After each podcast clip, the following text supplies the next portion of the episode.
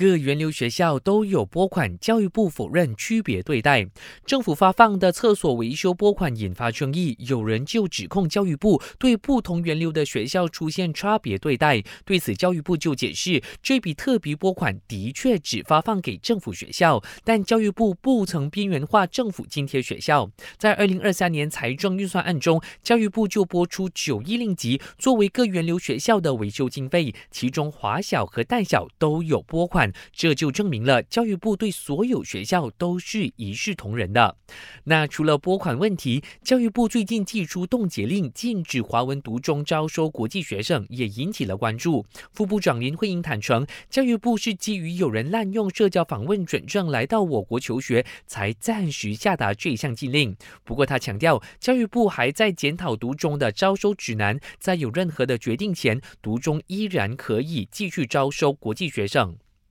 为了提升公共交通服务素质，国家基建公司以十七亿二千万令吉增添了二十七辆新的轻快铁列车，当中的三辆已经上路。交通部长陆兆福表示，随着新列车投入服务，格兰纳在野线的高峰期班次频率有望在下个月前提高到每三分钟一趟。